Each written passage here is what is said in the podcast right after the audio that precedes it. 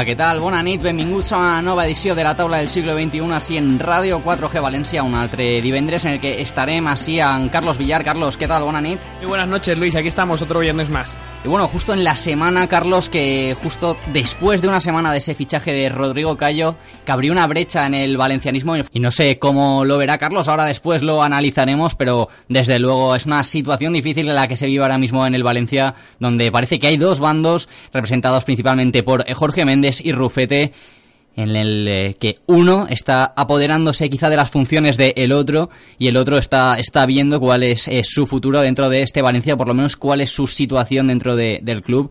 Así que vamos a comenzar la tertulia, Carlos, después de lo que habíamos comentado, después de ese fichaje de Rodrigo Cayo. Tú no pudiste estar el viernes pasado. ¿Qué te parece esa incorporación por parte del Valencia?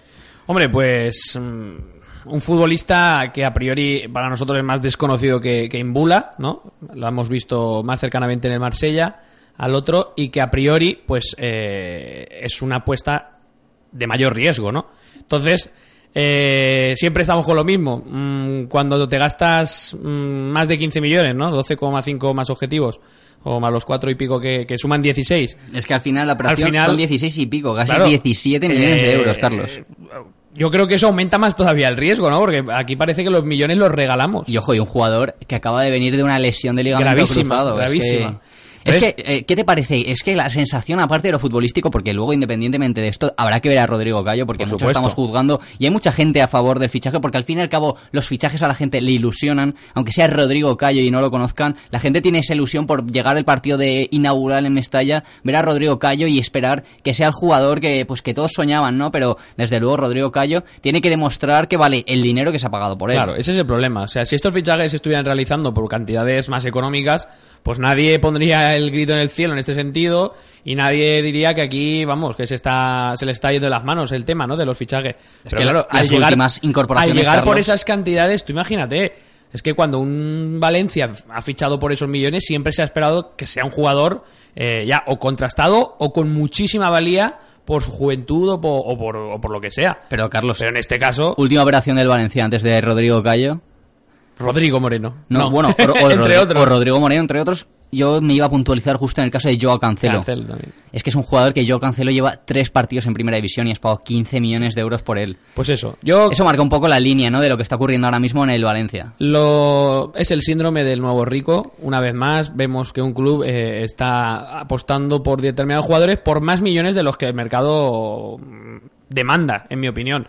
Y todo por porque se supone que, que hay dinero y se está gastando pues como, como quiere el dueño. y sobre ¿no? todo hay necesidad. Hay necesidad también de, de fichar, de ilusionar. Y sobre todo porque es que eh, ahora estamos hablando de la posición de mediocentro, pero el día que el Valencia tenga que firmar un portero este verano, que por cierto está muy, m- casi, vamos, eh, al tanto el eh, nombre de Jerónimo Rulli, el portero argentino que estaba en la Real Sociedad este año, parece que es el elegido por parte del Valencia. no, no estaría mal que se confirmara ya, porque yo creo que, que la gente no, tiene, no- no es consciente de que ahora mismo estamos jugando la previa de la Champions, ¿eh?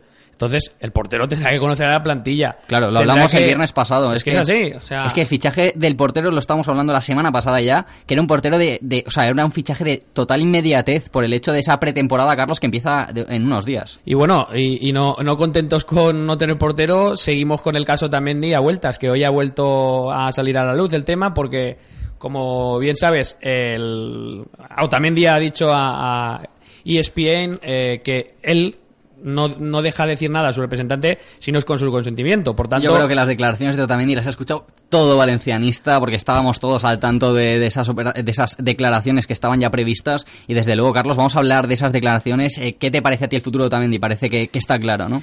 Yo creo que ya, vamos, lo ha dejado claro él y es que quiere salir y no se ve en Valencia, pero aquí hay un hay un principal actor en este sentido que para mí es Amadeo Salvo. Amadeo Salvo cada vez que ha dicho que el Valencia no va a dejar de salir a un jugador por menos de X dinero, No, no, pero es que encima... Al final se ha cumplido. Hay que matizar las palabras de Amadeo Salvo, que dijo textualmente, si el Valencia vende por menos de 50 millones a Otamendi, Lim me echa. Lim me echa. Sí, pero- Son las palabras textuales. También dijo que Dukin no se iba eh, en el momento también. de temporada. que está claro que esas palabras son eh, entre no con pinzas cogidas con pinzas pero desde mm. luego eh, lo que se puede destacar del mandato de Amadeo Salvo es esa imposición en la, a la hora de fichajes en el tema de los jugadores y entonces por eso me extrañaría mucho que Otamendi saliera por las cantidades que se están hablando 30 35 millones me extrañaría mucho y ahí sí que me preocuparía que realmente fuera verdad lo que, lo que muchos apuntan, ¿no? Y es que aquí mm, Rufete y Amadeo Salvo cada vez pintan menos y son Nuno y Jorge Méndez detrás de, su amigo Lim los que realmente imponen sus ideas porque, porque, bueno, creo que la reunión que han tenido hoy con Rufete y Amadeo Salvo, pues eso, le han comunicado a Rufete, eh, perdón, con, con Rufete, la reunión ha sido para decirle que se ocupe de la academia o que se, bueno, no que se vaya, ¿no? Pero que se ocupe de la academia. Básicamente, ¿no? Básicamente. Uno lo que está buscando es ese puesto de, general manager que se lleva en Inglaterra, que es un entrenador con total eh, disponibilidad, ¿no? Con total poder a nivel de plantilla y también de fútbol base, porque hay que comentar una información sacada hace unos días que era que en uno quería que todos los equipos de la, del fútbol base de, Valencia, en este caso, jugaran con el 4-3-3, que es el sistema que tiene él en mente sobre el que gire el proyecto de, de este Peter Lim y sobre todo el proyecto de Nuno. Pero realmente lo que, por ejemplo, no le has permitido a, entrenadores, como el caso de Rafa Benítez después del doble de no, no, darle carta blanca a la hora de fichar, se lo vas a dar a Nuno, que al fin y al cabo ha hecho una muy buena temporada, eso está, fuera de toda duda, pero yo creo que Nuno no ha demostrado en el mundo del fútbol lo que él está, yo creo que Nuno ahora está teniendo un punto de arrogancia y un punto de, autoritarismo que, no le pegaba. Pero también porque le dejan y, y, le deja Peter Lima en este caso, no hay, no hay otro, o sea, si lo haces porque le dejan y porque lo ha hablado con Peter Lim, si no, no lo haría. Por tanto, aquí mm, ya no es problema en uno, sino de Peter Lim, que tiene que poner eh, claras las, las, los roles que van a tener cada uno y parece que, como indica todo, pues Rufete va a dedicarse a la academia o se tendrá que marchar. Amadeo Salvo, obviamente, tiene que callar y, decir que sí a lo que diga Peter Lim, porque para eso es el que manda.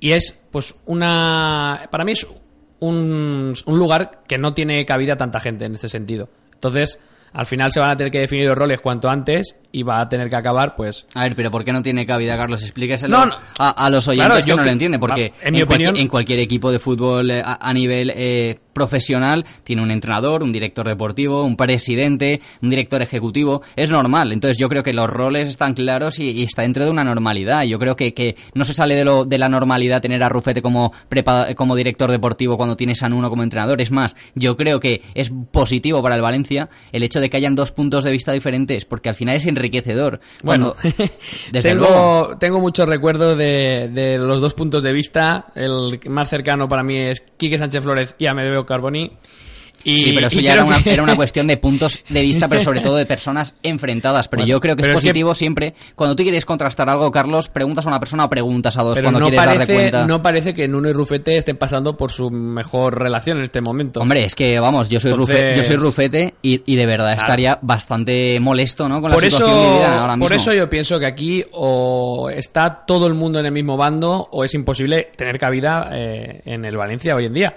Y es que por eso mismo me refiero a que Peter Lim debe de dejarlo claro, que me imagino que ya lo habrá hecho, y Nuno ahora mismo es el tío por el que se ha apostado desde, la, desde el poder del Valencia, ¿no? Desde Peter Lim se ha apostado por Nuno. Nuno ya lo sabe y por eso está en esa posición mm, ese puntito arrogante que y sobre todo con la sartén cogida por, el mango porque sabe que tiene está las protegido sabe que tiene las de ganar entonces va a hacer lo que le da gana y yo creo que Amadeo Salvo apostó por Lim y ahora Lim apuesta por lo que él quiere entonces al fin y al cabo, pues eso, unos tienen que subir y los otros bajar, que sería quedarse con la academia en este caso, por ejemplo, para Rufete, o desaparecer. Y veremos lo que ocurre. Pues eso, Carlos, ahora vamos a hacer una pequeña pausa para publicidad y seguimos hablando de fútbol, sobre todo de fútbol, porque ya hemos hablado un poco de la situación vivida en el Valencia, pero queremos hablar de la cabida también de los jugadores que habrán en la próxima temporada, en las próximas caras del Valencia 2015-2016. Así que hacemos una pequeña pausa para publicidad y volvemos enseguida. La taula del siglo XXI. Luis Sancho.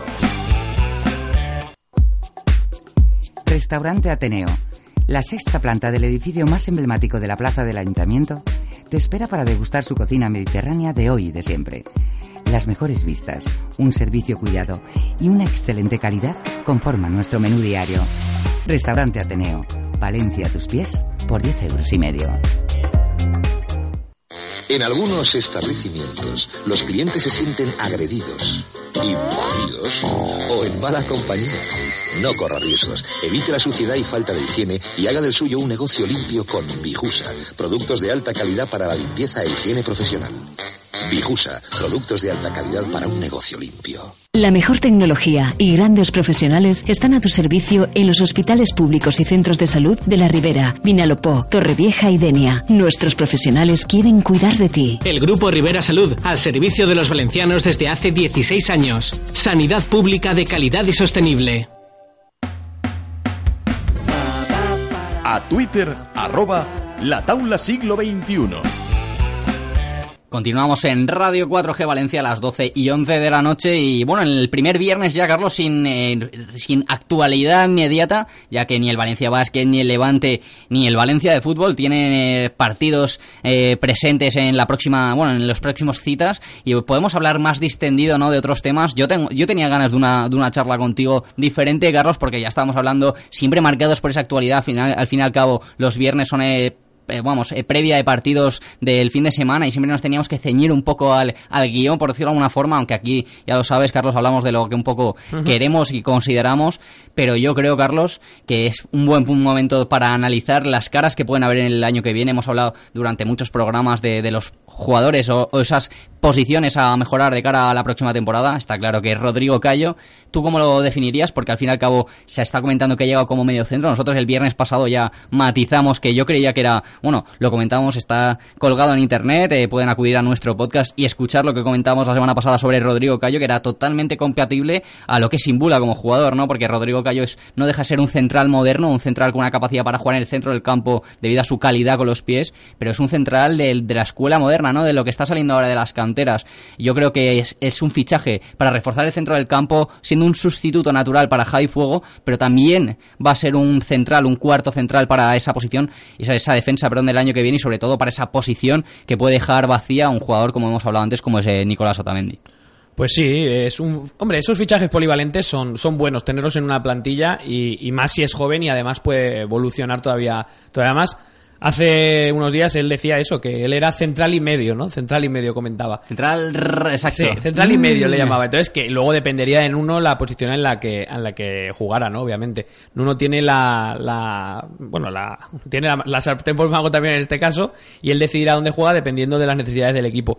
Sí que es verdad que si sale Otamendi, ahí habrá que fichar un central de, de garantía, de mayor titular, de mayor garantía, porque yo recuerdo que el Valencia se juega el estar en Champions a principio mitad de agosto. Y, Carlos, te, hago un pequeño inciso y sobre todo que la solvencia que te ha dado esta temporada el tener una pareja de centrales que sabías que domingo tras domingo iban a jugar y si había un pequeño desliz o una pequeña sustitución tenías un cuarto, un tercer y cuarto central como es Orban y Bezo que eran espectaculares. Pero el Valencia, si sale Otamendi, necesita ese central, eh, vamos, eh, una garantía absoluta para ser titular partido tras partido junto a Mustafi. Espero equivocarme, espero equivocarme, pero creo que, que va a ser muy difícil sustituir a a, Otamendi y que el Valencia... Va a ser muy difícil, no te vas a equivocar. No, no, no, espero equivocarme lo que voy a decir.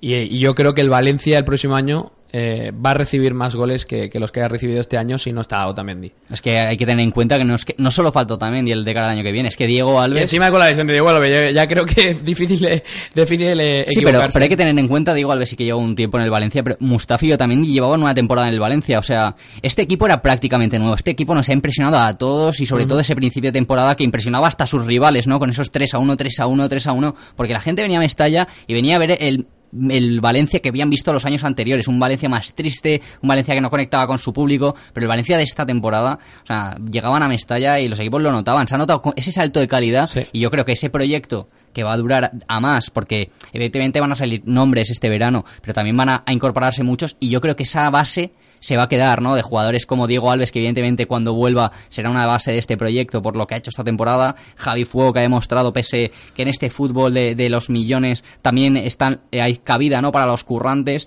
Dani Parejo. Dani Parejo, que para mí es, vamos, eh, Yo ya sé que tú eres amante de Parejo. por eso, es que ¿Eh? yo, Dani Parejo... Pero yo no.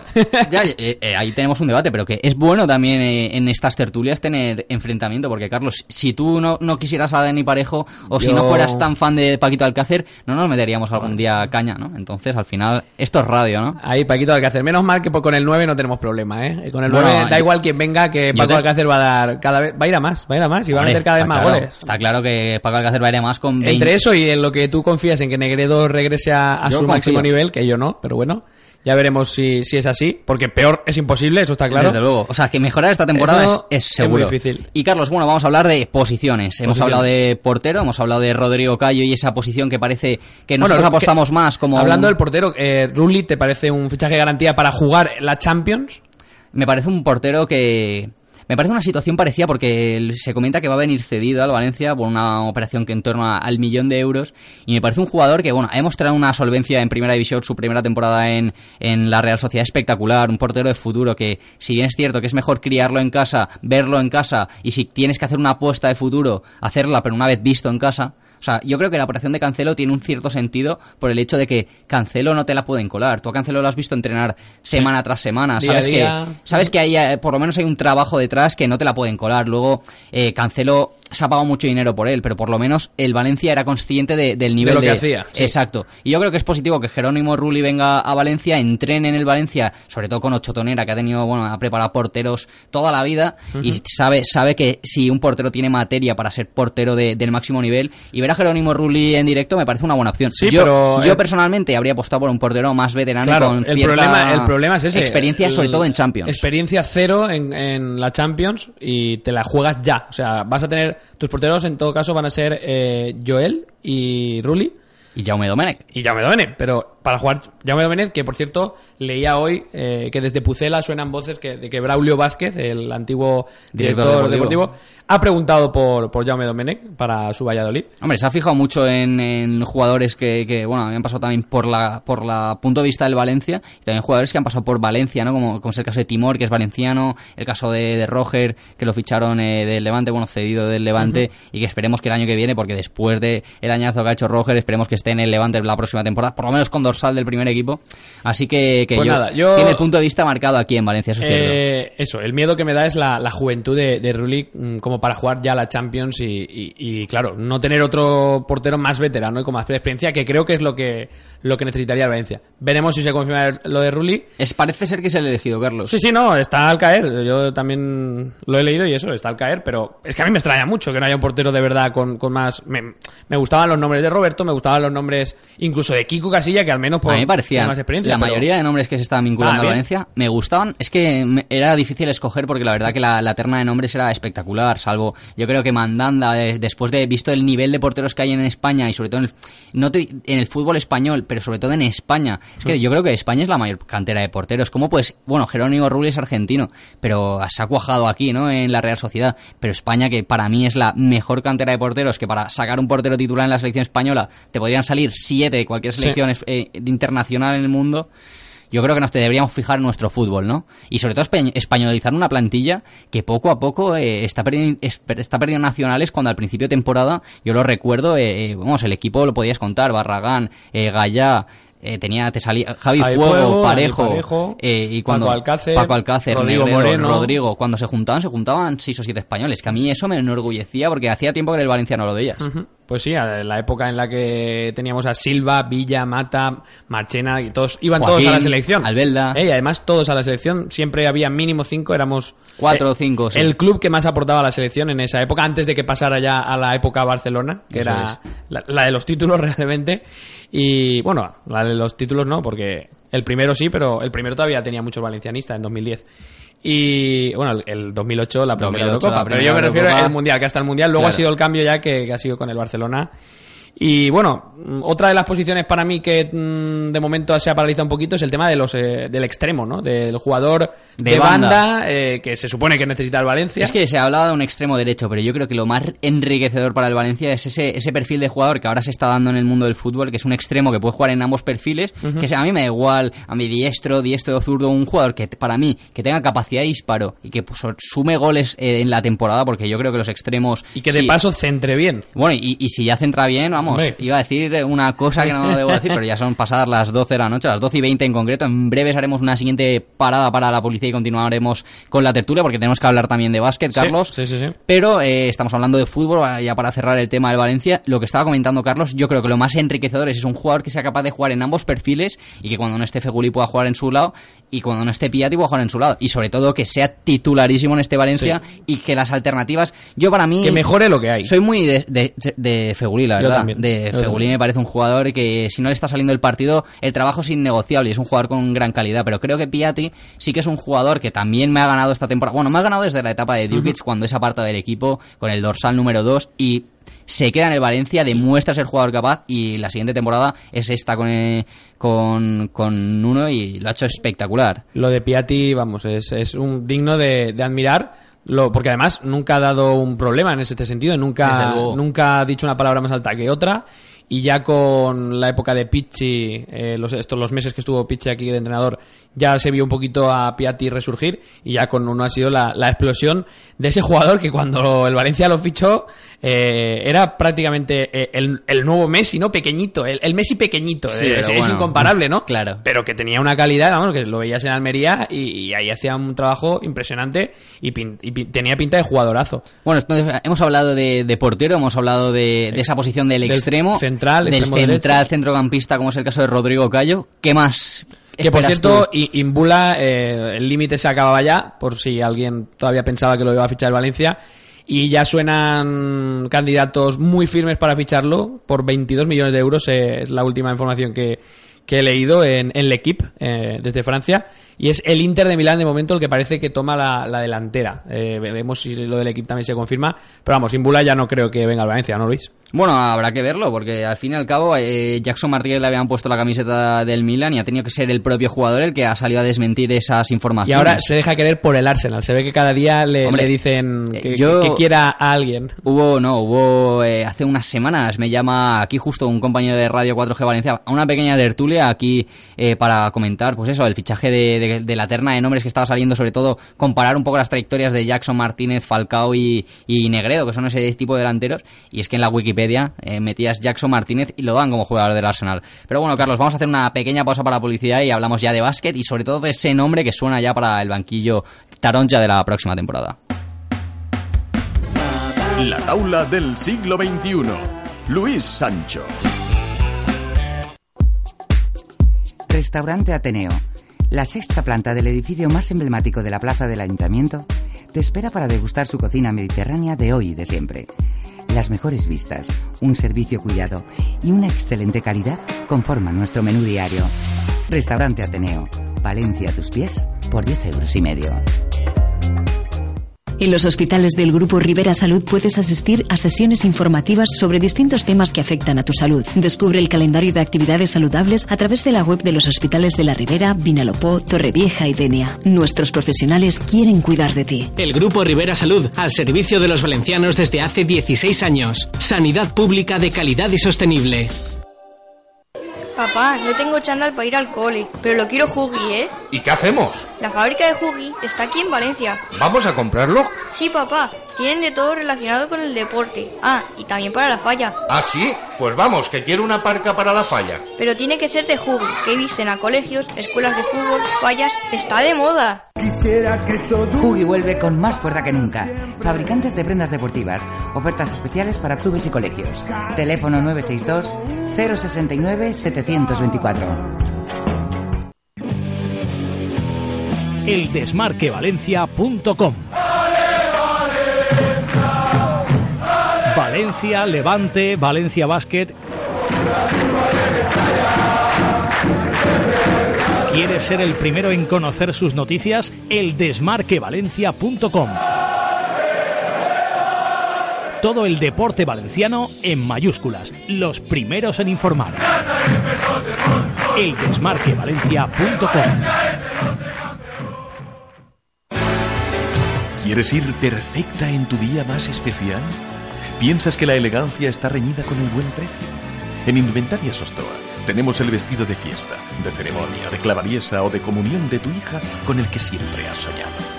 Pero además, si eres fallera y quieres tener las mejores manteletas a precio de coste, pasa por nuestra tienda en la Plaza del Pilar de Valencia. Y si eres oyente de Radio 4G, al confeccionar tu traje de valenciana, te regalamos el corpiño para la ofrenda. La elegancia y el buen hacer tienen un nombre en Valencia. Indumentaria Sostoa. Conoce nuestras rebajas en la Plaza del Pilar.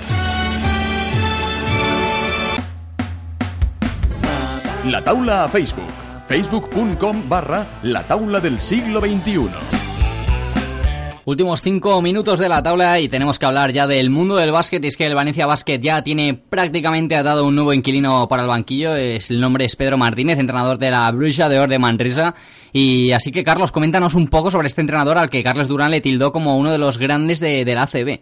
Pues sí, eh, bueno, Pedro Martínez eh, siempre que ha hecho un buen trabajo, siempre. Lo ha- en, en todos los equipos en los que ha estado, siempre, siempre ha hecho un buen trabajo. De hecho, acaba de terminar la temporada salvando al Manresa cuando parecía imposible y con un equipo de los peores de, de toda la ACB. Sobre todo de presupuesto. De presupuesto y por plantilla. No tenía No, claro. una gran plantilla para competir en ese Un- sentido. Un Manresa que nos ha dejado una noticia escalofriante ¿no? a final de temporada con ese fallecimiento de Rasmus Larsen que co- conmocionó a todo el mundo del baloncesto, un jugador espectacular que había mostrado su validez en el, en el baloncesto de élite y sobre todo Carlos que era súper joven. ¿eh? Pero bueno, vamos a hablar de, de alegrías y, y lo que nos puede traer eh, sobre Bueno, todo Pedro yo- Martínez a- aquí a Valencia. Las cosas como son. A mí me, me ha sorprendido no porque no se supiera o porque se intuyera, sino Yo, por... mira, os lo voy a decir. eh, vamos, es que hacía meses que me lo comentó mi primo, Vicente Cervera. Me dijo, Pedro Martínez es el elegido por el parte del Valencia Basket para entrenar el, el año que viene. Y yo, pues al fin y al cabo,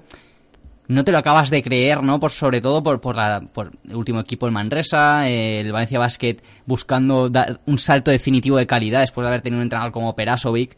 Yo creía que, que el nombre iba a ir por otro lado, pero al fin y al cabo Pedro Martínez es un entrenador contrastadísimo en el, en baloncesto de élite y demuestra que, que el Valencia Basket necesita un entrenador después de lo ocurrido con Carlos Durán, que ha demostrado validez para ser entrenador de baloncesto al máximo nivel, pero quizá el Valencia Basket...